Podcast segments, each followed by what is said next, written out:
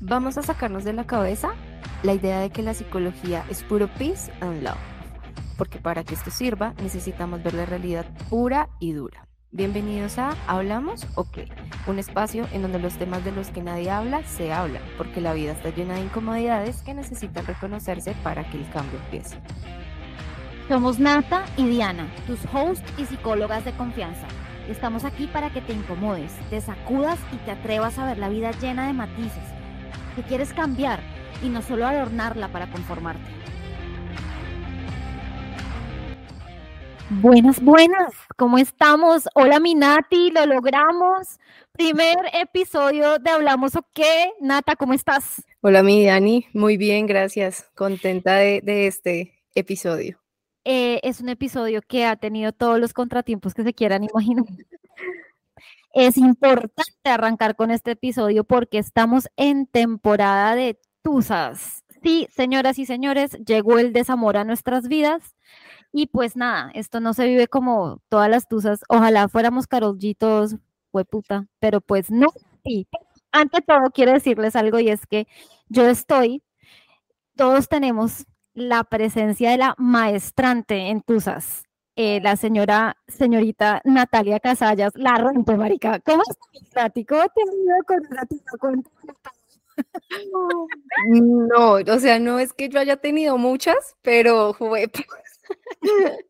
las que he tenido casi me matan. No son muchas, pero ha sido bien complicado. Entonces, yo creo que de tanto hablar esto con Diana, dijimos como tiene que ser el primer episodio. Además que no sabemos por qué, pero esta temporada, la temporada terminada, o sea, ya la tenemos muy, muy, muy analizada y es como después de mitad de año la gente suele terminar.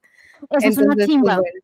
Eso es una chimba porque, porque acá vamos a hablarles desde, desde lo que pasa entre consulta y consulta, pero también pasa en nuestras vidas, que, que creo que es tan o igual de importante y pues sí, nos hemos dado cuenta que llevamos más o menos un mes en que todos tomamos la decisión, no todos, no lo estoy hablando en, persona, pero un montón de gente tomó la decisión de acabar con su relación. Y esto ha sido bien interesante porque en efecto no todos somos Carol G con las tusas, Nata, y eso ha sido un video, ¿no? Podernos dar cuenta que, pues que nos han dicho que hay que vivir la tusa el desamor de una manera específica y nos, nos estamos dando cuenta que no, o sea, que no, no, no todo es como Karol o sea, esto no es solamente cortavenas y, y cantar reggaetón, ¿o sí? ¿Tú cómo la ves, Minática? Yo creo que, yo creo que sí, a nosotros nos han dicho cómo se debería ver la tusa, ¿no? Porque hemos llegado a la conclusión de que las personas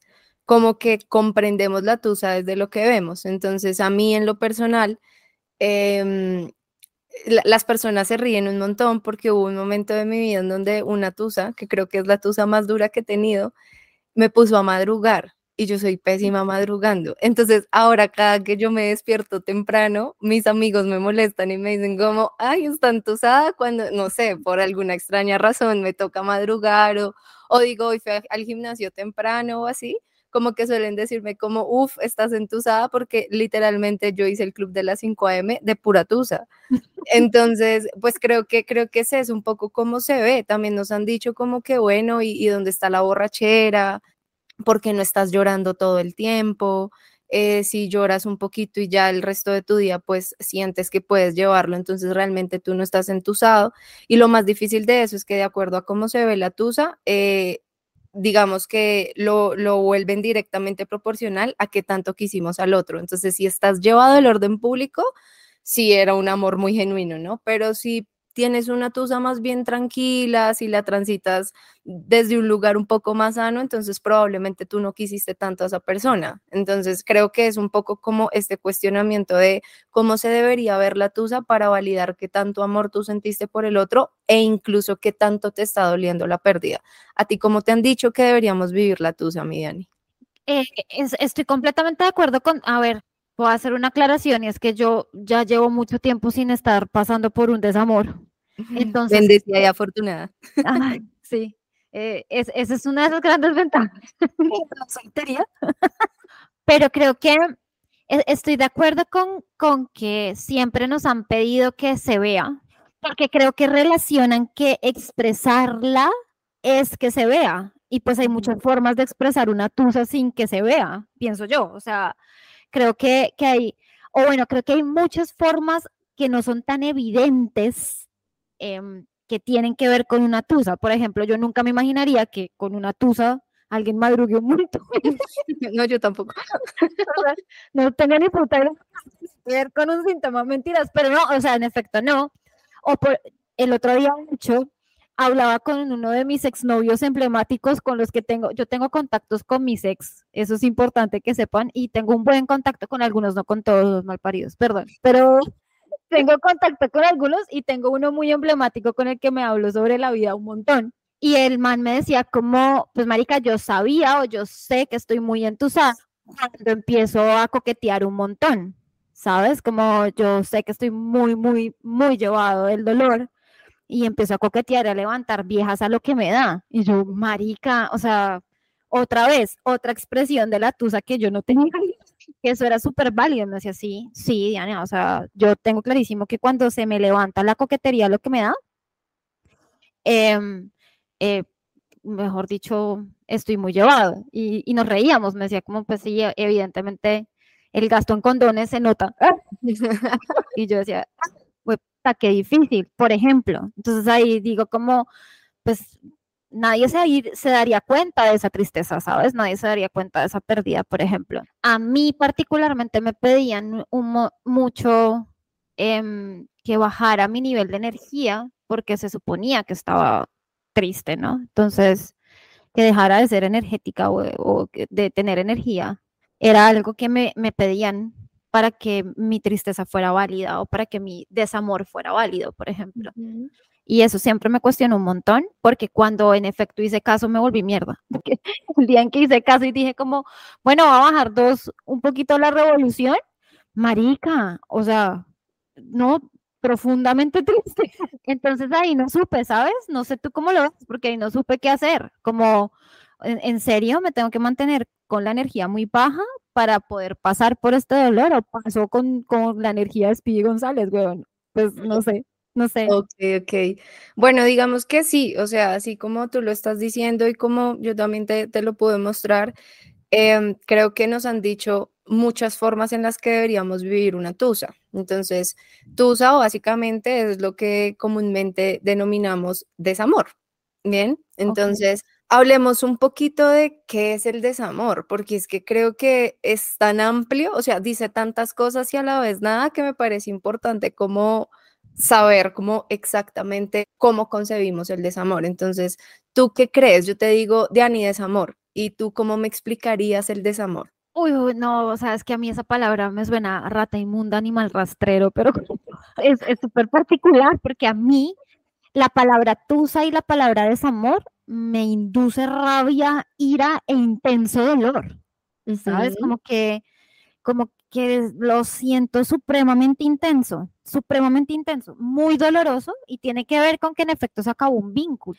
Em, no sé hasta qué punto es el reconocimiento como tal de que ese vínculo se acabó, el desamor como tal, o si yo, o si es un proceso en el que oficialmente cuando no se oficializa entonces pues ya se acabó y ya, o si se empieza a acabar cuando uno dice que está entusado. Marica, siempre ha sido como esas cosas que ha girado en mi cabeza y gira en torno a mis pacientes, a tus pacientes y a nuestros pacientes un montón. No sé tú cómo lo veas, Minati. Pues lo que yo siempre suelo explicar cuando me dicen como qué es esto del desamor es, voy a usar una palabra que tú usaste y fue intenso, ¿sabes? Y es que el desamor es la experimentación de emociones que no son malas por sí solas, pero que experimentamos como dolorosas, pero dolorosas de forma intensa. La tristeza, la ira y el miedo, desde, desde, desde una intensidad que en serio uno dice, me va a matar, ¿sí? Y creo que eh, este, este final es lo que hace que nosotros le tengamos miedo al desamor o a experimentar dolor y es que creemos que eso nos va a matar. La tusa nos va a matar, el dolor nos va a matar. Y no, amigos, yo estoy acá después de mucho tiempo, más viva que nunca, pero lo que nosotros experimentamos es, no puedo con esto, ¿sabes? O sea, es tan intenso lo que sentimos que decimos, ¿en qué momento salimos de ahí? Estoy desesperado, ya quiero salir de. Y, lo que tú dices es muy cierto. Creemos que la tusa o el desamor simplemente es reconocimiento. En el, que, en el momento en el que yo reconozco, bueno, sí, estoy entusado, bueno, sí, o sea, estoy pasando por una ruptura amorosa, automáticamente ya la vida cambia. Y pucha, es que ahí hasta ahora estamos empezando, ¿no? O sea, reconocerlo es el primer paso. Eso suena muy clichésudo, pero es una realidad. Lo primero es reconocerlo, pero no es como reconocerlo y ya, reconócelo y vive todo lo que tengas que vivir. En ese proceso de vivir todo lo que tengamos que vivir es donde aparecen todas estas emociones intensas, en donde un día siento que extraño un montón, al otro día tengo muchísima rabia, al otro día aparece el miedo de, uff, ¿qué va a pasar conmigo? Bueno, ya se terminó y ahora qué? Porque finalmente cuando nosotros terminamos una relación, hay una parte de nosotros que también se va con el otro, ¿no? Entonces, como esta reconstrucción de qué fue todo esto que perdí, cómo le doy sentido a esto que perdí y cómo reconstruyo la pérdida, hace parte del proceso de desamor y hace parte del proceso de duelo. Lo que pasa es que a nosotros no nos preparan para perder. Ahí quiero que hagamos otra vez como un subrayado muy importante a esa frase que acabas de decir, como de que, que un pedazo de uno, o sea, ¿cómo es que, que, que cuando uno termina, ¿cómo es eso, Nati? cuando terminamos la, una relación, hay un pedazo de nosotros que se va con esa relación. Uf, ¿sabes qué? Creo que eso, y eso, eso duele más que cualquier, ¿no? O sea, creo que ahí es en donde está como la raíz de la, de la tusa o de, de la, como de trabajar y elaborar esa pérdida, ¿no? Como se fue con esa persona, se fue un pedazo de mí, pero ¿qué es lo que se va de uno cuando, cuando se acaba eso?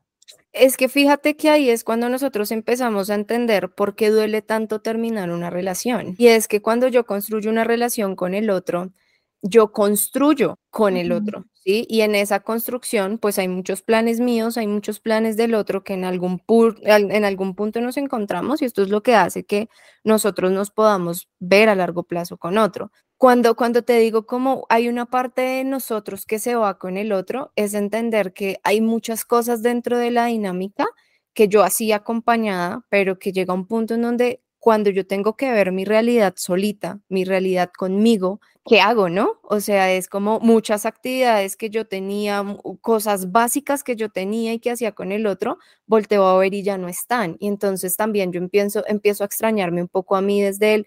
Bueno, había una Natalia que estando en pareja eh, era súper juiciosa con el ejercicio. Había una Natalia que estando en pareja eh, le encantaba eh, ir al estadio, no sé, a mí me encanta el fútbol, entonces... Eh, poco a poco van a ir conociendo problemitas de este par de son problemitas, pero no lo vamos a discutir en este episodio. el problema no es que vayas al estadio, el problema es por, por, por, por el equipo por el que vas al estadio. Amigos, yo soy hincha de Santa Fe y lo amo. Fin, continuemos con la vida. Natalia no podía ser perfecta, no podía.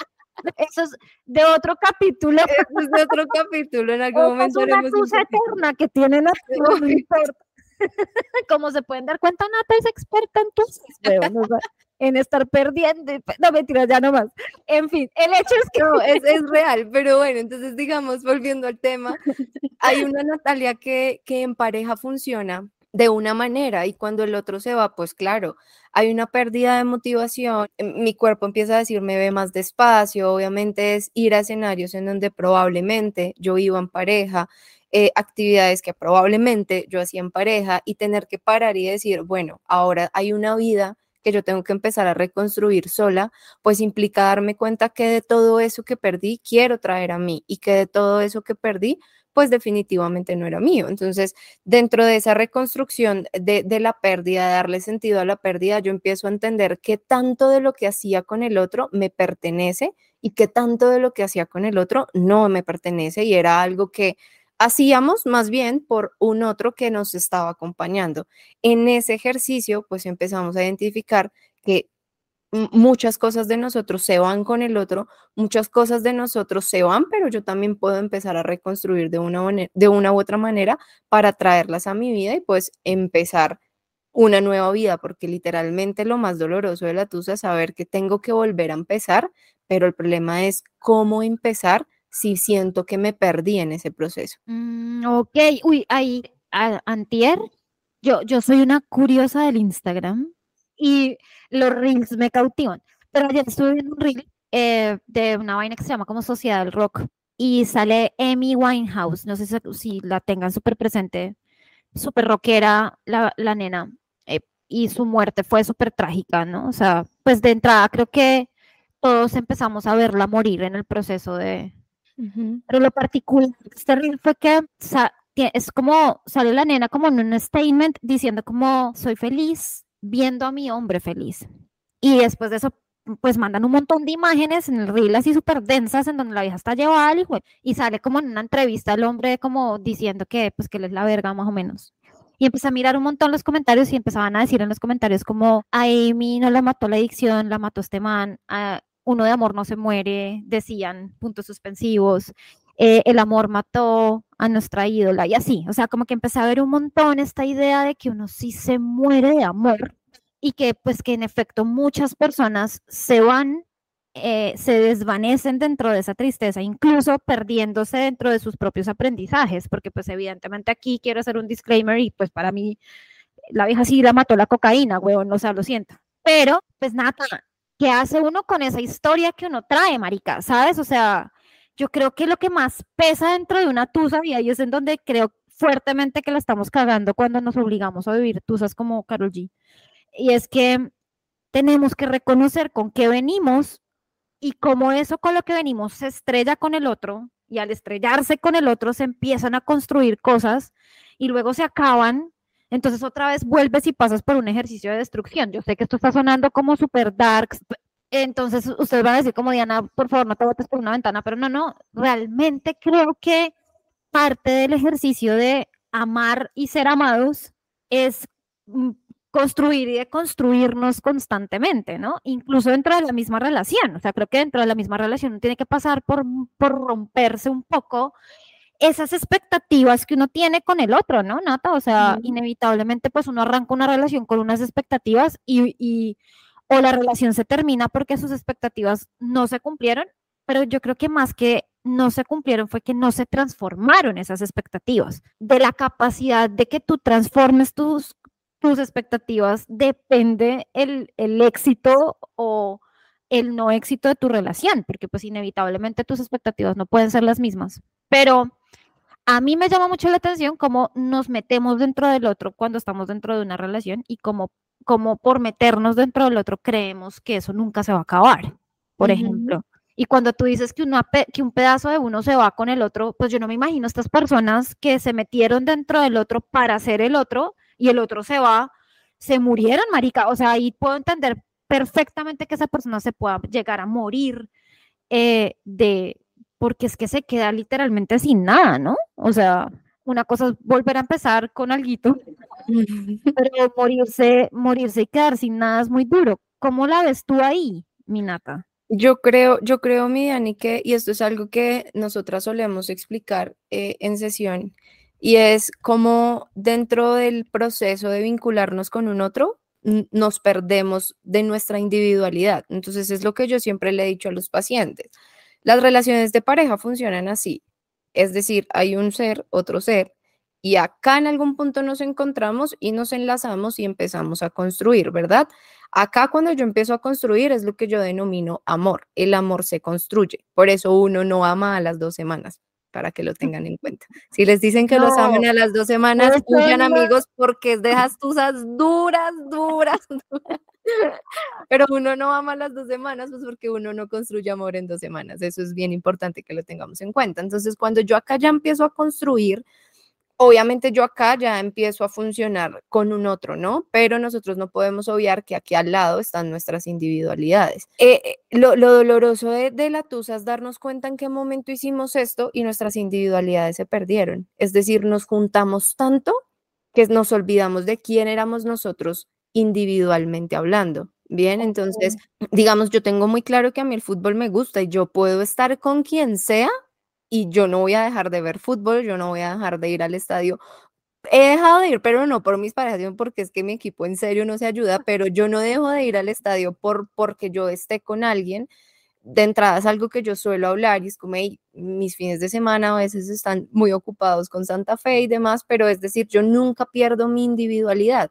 El problema está cuando nosotros entramos en una relación, perdemos individualidad y perdemos todo lo que implica la individualidad, porque cuando nosotros hablamos de tristeza, hablamos de que nos está diciendo que tenemos una pérdida en términos afectivos, es decir, perdimos algo que es importante para nosotros. Ahora imagínate cuando tú terminas la relación con la persona que tú amas. Entonces ahí ya hay una pérdida significativa y luego volteas a ver y todo lo que era tuyo también lo perdiste. Entonces ya no tienes tus espacios individuales, tus amigos se distanciaron de ti, entonces ahí se vuelve un poco más duro tener que reconstruirnos porque claro, es, un poco más fácil tener de dónde agarrarnos cuando yo volteo a ver y me acuerdo de quién soy yo. Lo doloroso está en cuando yo pierdo al otro, digo, allá no hay nada y volteo a ver al otro lado y tampoco hay nada, porque yo me perdí estando con el otro.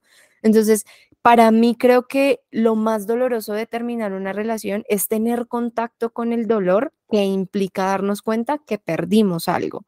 Creo que eso es de las cosas más difíciles, por eso las personas prefieren volver a lugares que saben que no, que no les hacen bien de una u otra manera, porque es más fácil estar allá que quedarme conmigo y decir, hay que transitar y lo transitamos y me va a doler y no sé si me va a matar, pero sé que me va a doler un montón, pero vamos a darle y vamos a transitarla. El, el problema está en que dentro de ese proceso hay que dejar que duela y nosotros estamos acostumbrados a no dejar que duela.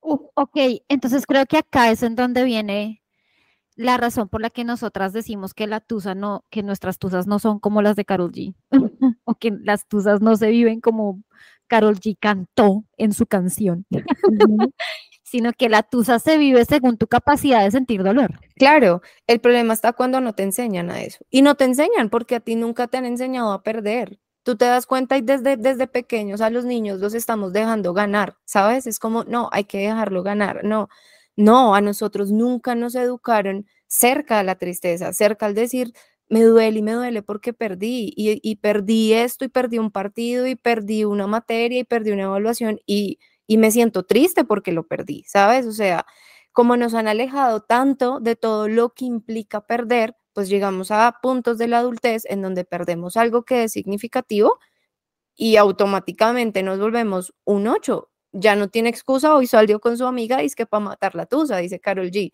Y eso es lo que solemos hacer todo el tiempo, haciéndonos los locos frente al dolor. Ese es el mayor problema y es no tenemos en este momento las herramientas ni, ni la capacidad para, pues, para transitarlo de forma adecuada, a tal punto que están vendiendo talleres de preparación del duelo, un montón de cosas que uno dice, uno nunca está preparado para la pérdida, pero hay que, para lo máximo que yo a ti te puedo preparar es para que sepas para qué sirve la tristeza, cómo funciona la tristeza, qué hacer con la tristeza y cómo dejar que duela, pero prepararte para es seguir evitando tener contacto con algo que es supremamente humano y es el dolor. El dolor es inherente al ser humano. A, a, mí, a mí me parece importante sumar ahí que si tú te estás preparando para perder, lo que estás haciendo es que estás entrenando una rabia que va a enmascarar esa pérdida, ¿no? O sea, eh, inevitablemente la rabia es una emoción base de la competencia eh, y si tú te preparas para enfrentarte a algo, de alguna manera lo estás asumiendo como si fueras a querer ganarle, ¿no? Entonces es como si estuvieras buscando ganar, ganémosle a la tusa. No, marica, uno no le puede ganar a la tusa nunca, güey. no. A la tusa no se le gana. pues, o sea, Carol G emocionalmente hablando, uno no le puede ganar a la tristeza, o sea, uno no puede ganarle a las emociones, ¿no? Que creo que esas de esas cosas súper pesadas de, de, las canciones de Tusa, por ejemplo, yo las escucho y digo como todas son rabia, así, lo que te digo, como rabia, ira e intenso dolor, pero es un intenso dolor desde, desde, desde la justificación de mantenerme con rabia, ¿no? Entonces, eso es súper pesado porque todo el mundo, o sea, uno escucha como, hey, terminé con mi relación y todo el mundo le dice a uno como, weón, ¿y qué? Te pusieron los cachos, tú los pusiste, ¿cómo te diste cuenta, marica? Y uno dice como, weón, y no, pues, o sea, se acabó el amor. Y la gente se le ríe a uno en la cara, marica, ¿no? O sea, eso le ha pasado a muchos pacientes en donde el que se haya acabado el amor no es válido, ¿no, Nata? Sí, estoy totalmente de acuerdo. O sea, creo que el problema es cómo llegamos a darle validez al duelo o a la tusa de acuerdo a la, razón por la que se haya acabado, ¿no? Entonces, si te pusieron los cachos, uy, sí, no, siéntelo todo. Si llega un punto en donde tú dices como, pues no, se acabó porque no, no había proyección, o sea, ¿cómo así que no había proyección? A mí me pasó, ¿sabes? A mí alguna vez alguien me preguntó, ¿tú cómo te ves a largo plazo con X persona? Y yo no supe qué contestar. O Esa X persona ni siquiera me puso la cara. pero quiero que lo, que lo tengan acá en cuenta. Y es que la X persona puede pasar frente mío, puede llegar si quiere. Y no tengo ni idea quién es porque nunca la X persona quiso ponerme la cara. Y entonces le hacen la pregunta a cómo se proyecta el futuro. Y lo primero es que ojalá conozca la sociedad. Maide, y que conozca a la persona con la que más paso tiempo en mi día a día sería importantísimo, pero continuemos con la vida. Entonces, claro, cuando yo, cuando a mí me hacen esa pregunta yo digo, puta ni puta no, no me veo, no me veo con esta persona, ahí yo entendí como yo qué hago acá, ¿sabes? O sea, yo qué hago en un lugar en donde yo no me proyecto con un otro. Y cuando yo empiezo a comunicarle esto a las personas, que me rodeaban, en efecto, yo soy quien toma la decisión de acabar la relación. Obvio, me cayeron desde muchos lugares, me cayeron desde mi profesión, como cómo es posible que una persona como tú, trabajando en lo que trabaja y viendo las personas que ve todos los días, tenga el, el descaro de terminar una relación cuando la persona no la está pasando bien. Y pues yo siempre pensé, a ver, yo soy la novia, no la psicóloga, ¿no? O sea, ok, pero bueno, entonces hubo un juicio desde ahí y por ende a mí no me debería doler. ¿Por qué te tiene que doler a ti si tú tomaste la decisión de terminar la relación? Por un lado eso y por el otro pues estaba quien me decía, ¿por qué tanto tiempo ahí entonces si tú nunca sentiste nada? Y creo que ese es el riesgo más alto que nosotros corremos cuando, cuando somos nosotros quienes tomamos la decisión de terminar una relación y es que todo el tiempo tenemos que tener una razón de peso para que a las personas les parezca que está bien terminar una relación. De lo contrario, no. A ver, a mí me dolió, yo no digo que no. ¿Qué me dolió? Digamos que tiempo después pude entender un par de cosas que me dolieron. Pero si a mí me veían mal, ¿por qué? Sea, ¿por qué estás triste si es que tú estás mejor acá? ¿Por qué terminaste entonces la relación si te sientes tan mal? Como que todo el tiempo todo gira en torno a que tu dolor debería justificarse de alguna manera y si no, entonces no es válido que sientas dolor. A mí, ¿sabes qué me, me parece muy heavy de esa posición? Que además de eso tenías que dar justificaciones para mantener la rabia, no para, no para reconocer la tristeza, sino para mantener la rabia, ¿no? Entonces era como, no, pues es que, eh, o sea, perdiste tu tiempo. Y uno como, huevo, o sea, ¿por qué en ese tono, manica? Sí, o sea, pues, ¿y, ¿y por qué está triste ahorita si usted fue la que tomó la decisión? Pero que se, se, ¿sabes? Como que a mí de todo esto que tú nos estás contando, siempre me, me, me cuestiona ahorita y me ha cuestionado el tema de si no es con rabia, no es válido, weón. O sea, si no estás emputado y, tienes la V de venganza tatuada en tu frente, no, así no sirve, weón. Y si dices que estás muy triste, entonces eh, gravísimo, porque eso es dependencia emocional, porque, ¿no? Entonces uno dice como, manica, entonces, ¿cómo putas vive uno una tristeza, o sea, una, un desamor con todo lo que está significando de la mejor manera, Nata, o, como la más tranquila? ¿Sabes qué, qué pasa? Que yo creo que tú hablas mucho de la rabia y la rabia se volvió como la forma en que todos creemos debemos transitar la, la, la tusa, ¿sabes? O sea, quedarnos ahí en la rabia, en la rabia, y entonces así la relación haya terminado tranquila, hay un otro que va a necesitar una explicación y nuestra cabeza es experta en encontrar explicaciones inexistentes, pero que cuadren con nuestra versión. Entonces yo te puedo decir que a mí, yo creo que a este punto siguen pensando como que yo ya estaba con alguien más y no, o sea, no, yo no estaba conmigo pero incluso me decían como usted está con alguien más, usted está saliendo con alguien más, la persona me lo decía como... Yo te quiero contar que a mí me terminaron porque esa persona pensaba que yo tenía la habilidad potencial de ponerle los cachos. Por eso me terminaron, weón. Exacto. ¿Ves? Marica Madness, durísimo en esa cabeza. Yo sé, yo sé, yo me he metido con hombres con problemas. este personaje, ¿en serio? La razón por la que él le dice a la gente, entre otras, hoy en día, después de casi 10 y 8 años de haber terminado conmigo, le, le dice a la gente que terminó conmigo porque es que yo, yo en algún momento le iba a poner los cachos, marica. Así. Entonces, ¿cómo puta tenía que terminarme? Por eso. Entonces, fíjate que ahí se muestra claramente el miedo que le tenemos a que duela. Pues si te van a poner los, deja que te los pongan, pero esta anticipación de yo me voy antes de que algo pase es lo que hace que en este punto las relaciones no funcionen. Le tenemos muchísimo miedo a que nos duelan cosas. O sea, a ver, yo en este momento estoy completamente enamorada. Tengo miedo por momentos, ¿sabes? Como todo ser humano, como que paso, pasa por mi cabeza un montón de cosas pero que yo a partir de todo lo que mi cabeza crea diga, no, mejor terminemos porque me va a doler más ahorita que cuando más adelante yo esté más enamorada. Eh, ahí, ahí hay, un, hay una gran diferencia y es en este punto para mí las relaciones de pareja no, no están funcionando porque vivimos anticipados al dolor y como no sabemos sentir dolor, entonces preferimos irnos y no, irnos y no vincularnos tanto. O este tema que evidentemente será un tema puntual en, nuestro podcast, y es este tema de seamos algo, pero no le pongamos nombre, o sea, alrededor de eso tantas cosas que esa habitación al compromiso es única y exclusivamente para que cuando a mí me duela yo pueda saber cómo pegársela al palo al dolor. ¿Sabes? Claro, o sea, es como una garantía de que no me va a doler. O sea, si tú y yo en teoría no somos nada en teoría, en teoría no me duele no va a doler tanto. Sí, Digo, no rega, perdón. Ah, no, listo. Aquí importante, este podcast va a estar lleno de groserías, todas encaminadas en este pechito, por favor. Eso, eso me parece muy denso, Nati. O sea, me parece muy, muy denso que la mayoría de, entre otras, creo que la mayoría de cosas existen por miedo a sentir dolor. O sea, la mayoría de relaciones se, se acaban desde la realidad de, de asumir un dolor que no, para que no vamos a estar preparados nunca, ¿no?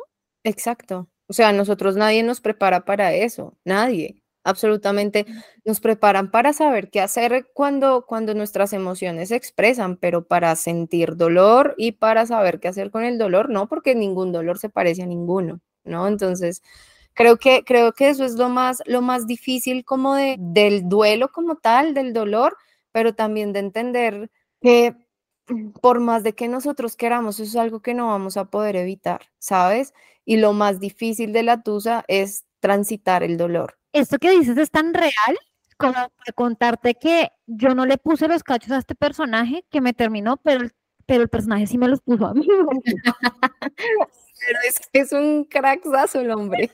No, o sea, es que estoy cayendo en cuenta y claro, es full emocional dolor, o sea, él prefería hacer lo que pensaba le iba a doler qué heavy, ¿no? O sea, sí. prefiero hacerte lo que yo creo que me puede doler a mí, te lo prefiero hacer yo antes de que tú me lo hagas. Otra vez, pero creo que también eso es mucha rabia ahí como súper infundada, ¿no? Por supuesto, porque es que la ira, a ver, la ira es una emoción básica y la ira como función que tiene es protegerte, ¿sí? La ira es protectora. Entonces, cuando tú sientes ira, te sientes invadido, eh, y necesitas empezar a poner límites y demás. Pero pasa que a veces la ira es muy secundaria, es decir, lo que tú estás sintiendo no es ira, es ira frente a lo que sientes realmente. Entonces me da rabia sentir dolor. Entonces me quedo, la ira se vuelve como esta capita protectora y me quedo y me quedo y me quedo acá para no tener contacto con esto, ¿sabes?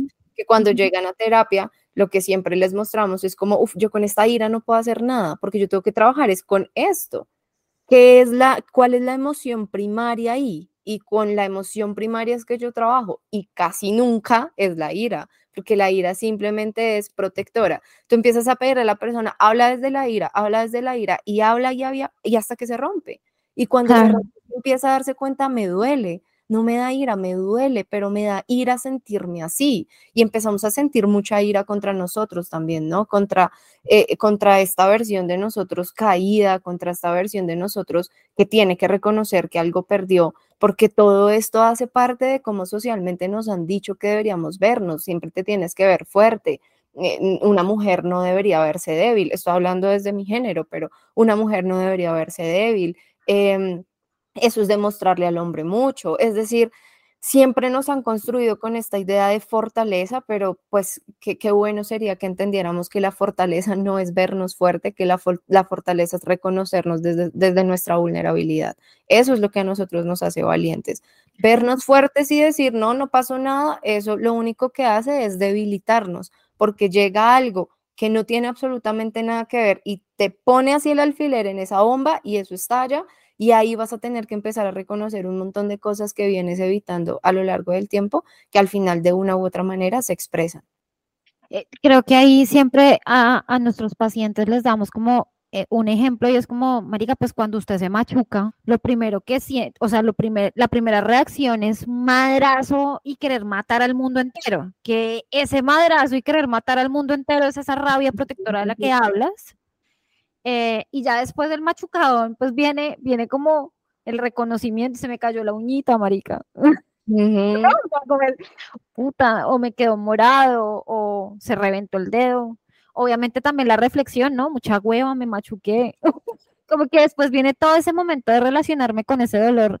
Desde la, si me, si me quedo pegada, puta, me machuqué, puta, me machuqué, que a muchos nos pasa, eh, de hecho, uno hace un ejercicio de protección bien interesante porque pues uno, si, uno se machuca un dedo, pues uno se coge el dedo con la otra mano y uno no quiere ni ver, ¿no? O sea, uno no quiere ni ver cuál fue el desastre que uno generó, pero todo eso tiene que ver con reconocimiento, ¿no? Con quitarme esa mano, con ver, ver ese dolor, entender que se me cañó, se me está cayendo el uñito.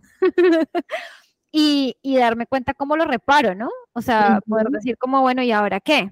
Esto nos pasa a todos, ¿sí? En, eh, esto nos pasa en siendo alguien quien nos termina o siendo nosotros quienes terminamos, también nos pasa, ¿cierto? O sea, también nos duele y también se nos cae la uñita. Porque al fin y al cabo es acabar con expectativas, básicamente, ¿no? Exacto, sí.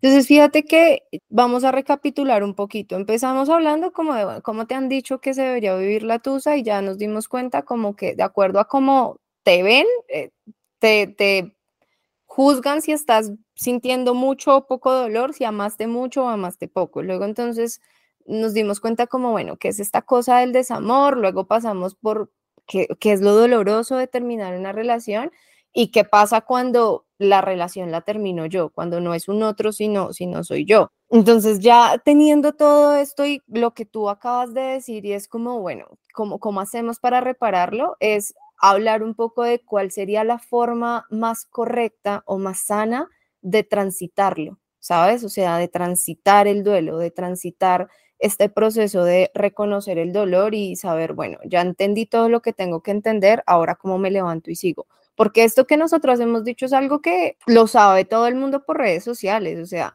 que sí, que el dolor hay que dejarlo ser, que hay que reconocerlo, pero ¿cómo lo transito? ¿Sí? ¿Cómo es ese proceso de transitar el duelo? Para ti, ¿cómo es ese proceso de transitarlo, Miguel? Lo que pasa es que haciendo un reconocimiento súper personal, yo hasta hace más o menos un par de años es que aprendí a transitar por el dolor. Antes no. Antes eh, sí muy psicóloga y, y hacía terapia, pero no, no sabía transitar por el dolor incluso. Aprender a relacionarme con el dolor, en mi caso, tiene dos caras. Una, tener que reconocer que me duele el cuerpo como un a pesar de que sea un dolor emocional, tiene una representación física bastante alta en mi caso. El dolor eh, me ha hecho sentir mucho dolor físico, por un lado. El dolor emocional me ha hecho sentir mucho dolor físico. Y por el otro lado, tiene que ver con, en mi caso, la mayor, la, la mayor como fuente de dolor emocional ha sido la frustración, ¿no? Entonces, otra vez, creo que tener que relacionarme con la expectativa versus realidad ha sido como ese constante ir y venir dentro de ese reconocimiento de mi dolor, ¿bien? De mi dolor emocional, que, que, pues tiene muchas, muchas formas que actualmente no siempre son de desamor en pareja, pero sí tienen que ver con desamor en otras áreas. Esos son temas de otros podcasts. Mentiras, de otro episodio diré. Pero pues básicamente esa ha sido la forma. Eh, la última vez que pasé por desamor, hace de tiempo, la última vez que pasé por ahí tuve que reconocer mucho desde el merecimiento, ¿sabes? Desde, desde el tener que reconocer lo que merecía y cómo me dolía tener que reconocer que, que eso que estaba recibiendo en ese momento no me lo merecía, ¿no? O sea, no, no era algo que yo me estuviera, ni me merecía, ni, ni, que, ni, ni quería seguir teniendo en mi vida. Eh, y me dolió mucho darme cuenta que permití por un montón de tiempo recibir mediocridades de alguien. Eso me dolió como un hijo de puta, weón, porque yo, pues así, la más bandera de, no, todos te merecemos amor, amor completo, y fue puta, y después de años tener que darme cuenta que estaba recibiendo chichiguas, ¡ay, pana! Fue muy heavy para mí, pero, pero una vez lo reconocí, uff, di, di un, un, vuelco mi vida fuertemente, ¿no? Se puedo decir que hoy en día estoy acá en donde estoy y rodeada de las personas de las que estoy rodeada gracias a ese reconocimiento de no recibir más mediocridad. Ok, ok, ok, bien. O sea, yo creo que lo importante de, entender el proceso de desamor es entender que hablamos de una pérdida y pues que perdimos qué? Amor. Total, eh, eh, No, no, necesitamos pues un PhD para entender que la tusa es entender que perdimos un amorcito. ¿Qué pasa? Pues que las pérdidas afectivas duelen mucho, ¿sí? Entonces, ¿qué, es lo que, qué es lo que yo suelo eh, explicar y la forma en la que nosotras solemos explicarlo cuando hablamos de, bueno, cuál es la forma correcta de transitarlo? Es partir de la idea que el amor se construye y para que el amor muera hay que dejar de alimentarlo. Entonces, luego que tú haces todo este proceso de transitarlo, de reconocer lo que tú nos muestras de juepucha, es que tener que darme cuenta que yo empecé a recibir muchas cosas que yo no, no, no debía haber recibido y que hay cosas que yo no me merecía y aún así me quedaba, todo esto hace parte como del reconocimiento de la pérdida, reconocimiento del dolor. Luego de que hacemos todo el proceso de reconocimiento, que aunque es doloroso, es lo más fácil, entre comillas, dentro del proceso y es pura reflexión, ¿sí? Ahí no necesitamos hacer nada más que conectarnos con nuestro dolor, conectarnos con nuestra tristeza y llegar a todas estas conclusiones de las que tú nos, nos estás hablando, que, que, nos compartiste desde, desde tu historia. Pero bueno, ¿y qué, qué, hacemos con eso, no? O sea, sí, ya perdí, perdí el amorcito, perdí un montón de cosas, me di cuenta que también me expuse un montón de situaciones que no, que no debía haberme expuesto. ¿qué hago con eso? ¿No? Entonces, el, este proceso de reconocer, bueno, darle sentido a la pérdida, entender desde de, todo, desde cuáles lugares estos, estas cosas me dolieron y pararme y decir que, que sigue ahora en adelante, implica dejar de alimentar lo que queremos que muera, ¿sí? Para que el amor muera hay que dejar de alimentarlo, eso es algo que yo siempre le digo a las personas y es de todas las cosas que tú haces todos los días, ¿eso le aporta? Es decir, ¿alimenta el amor o lo estamos ayudando a que, deje, a, que muera, ¿no? A que deje de estar. Es importante entender que así yo termine una relación y, yo entienda y tenga todas mis razones, eh, digamos que de forma razonable y consciente de por qué yo no quiero estar allá y de, pues e, es un amor que construimos y se queda un poquito con nosotros. Y ese proceso de entender cómo pucha, por más de que tú no estás, de que yo ya no quiera nada contigo, de que yo entienda todo lo que me implicó estar contigo y las cosas hayan terminado, yo por qué abro los ojos y te sigo, te, sigo teniendo en mi cabeza, ¿por qué no te sales de mi cabeza? Pues porque es que el amor no es decir, listo, ya dejamos de amar, y ya. Ay, no. yo, yo, ahí quiero hacer un paréntesis y es, yo hablo con un par de exes después de mucho tiempo de no hablar con ellos después de mucha vida vivida y ahora hablo con ellos, pero no en la misma intensidad ni con la misma presencia a como cuando éramos pareja, ¿no? O sea, eso, eso es muy importante, o sea, incluso me he enterado de cosas que les ha pasado súper cool que ameritaría que habláramos, igual no hablamos, es como a ah, que chimba marica, tu bebé, sale, pero no es como, ¡Ah! tengo que hablar, tengo que escribirle, cero, ¿sabes? O sea, creo que eso es parte de de, de, en serio dejar morir el amor, ¿no? Exacto, o sea, yo soy partidaria de que a pesar de que el contacto cero duele mucho, el contacto cero es necesario cuando yo termino una relación, porque es que en la interacción con el otro yo sigo alimentando, así sea el buenos días, ese buenos días me alimenta un amor me alimenta una expectativa, me alimenta cosas que ya no, ya no pasan. Mi realidad es, yo terminé mi relación de pareja y si yo terminé mi relación de pareja, ¿qué estoy haciendo todos los días para darle fuerza a mi realidad de terminamos? ¿Y qué tanto estoy haciendo yo para alimentar un amor que me está doliendo? ¿Sabes? Esta necesidad de mantener lo que nos duele es algo bien llamativo. Entonces, este tema de estoquear las redes del ex, este tema de preguntar de vez en cuando cómo está, este tema, eso creo yo que es algo que no, no nos ayuda a que el amor muera. Y después de todo este proceso de reconocimiento y de reflexión y de transitar las emociones que necesitamos transitar y del sub y baja, porque esto no es lineal, pues necesitamos empezar a entender que hacer cosas implica hacer cosas para avanzar en mi realidad y no para alimentar un amor que necesitamos que muera. Entender, por supuesto, que es un amor que se va a quedar con nosotros y que así yo no lo alimente, pues ahí se va a quedar un tiempito, pero que en la medida en que yo deje de alimentarlo, eso poco a poco va a ir muriendo. Entonces, creo yo que la forma, no sé si la forma correcta, pero una de las formas más sanas de transitarlo es entender todo lo que nosotros necesitamos entender en términos emocionales, pero ayudarle a nuestra cabecita un poco con nuestras acciones para no alimentar cosas que definitivamente nos hacen daño y que necesitamos que poco a poco se desvanezcan pues de nuestro día a día. Ahí, ahí me parece importante. Yo tengo muchos senseis que son profes míos. Hay, hubo, uno en particular que me decía, si terminaste, deja de, dejan de ser dos y se vuelven uno piensa en ti. Me decía eh, eh me decía como, eso es muy importante, ya dejaron de ser dos, ahora piensa en ti. Uy, hijo de puta, pues obvio, si, si pienso en mí, ya no, ya la llamadita, ¿para qué? Sí, si pienso en mí, ya la, ir a mirarle las redes sociales como para qué. Si pienso en mí y tendré que reconstruir mi vida, entonces me pongo a, a mirar mis redes, Y pues cualquier cosa me echo una llamadita, una autollamada, una selfie llamada marica, tengo eh, siempre buscando reconstruir, ¿no? O sea, siempre buscando venir a mí, no para volverme mierda, sino venir a mí para poder volver a construir. Eso es, eso es, eso es lindo y me parece una bonita forma de invitar a, a que la gente transite por el desamor. Estoy súper de acuerdo contigo. Entonces, mi Dani, ya para ir cerrando, ¿tú qué concluyes de este, pod, de este episodio de nuestro podcast y qué le dejarías a las personas que nos están escuchando? Que se echen mucho ojito y, y entiendan que es tristeza y no rabia. Eso es algo que concluyo que me parece muy importante para que puedan expresar su pérdida desde la tristeza y no desde la rabia. Es, en eso quiero hacer mucho énfasis que me parece muy importante esto que hablamos tú y yo. Esa frase de tuya, pues de que con el otro se va un pedacito de uno, pues fue pucha entenderlo, ¿sabes? Saberlo representar es súper importante para podernos cuidar y proteger.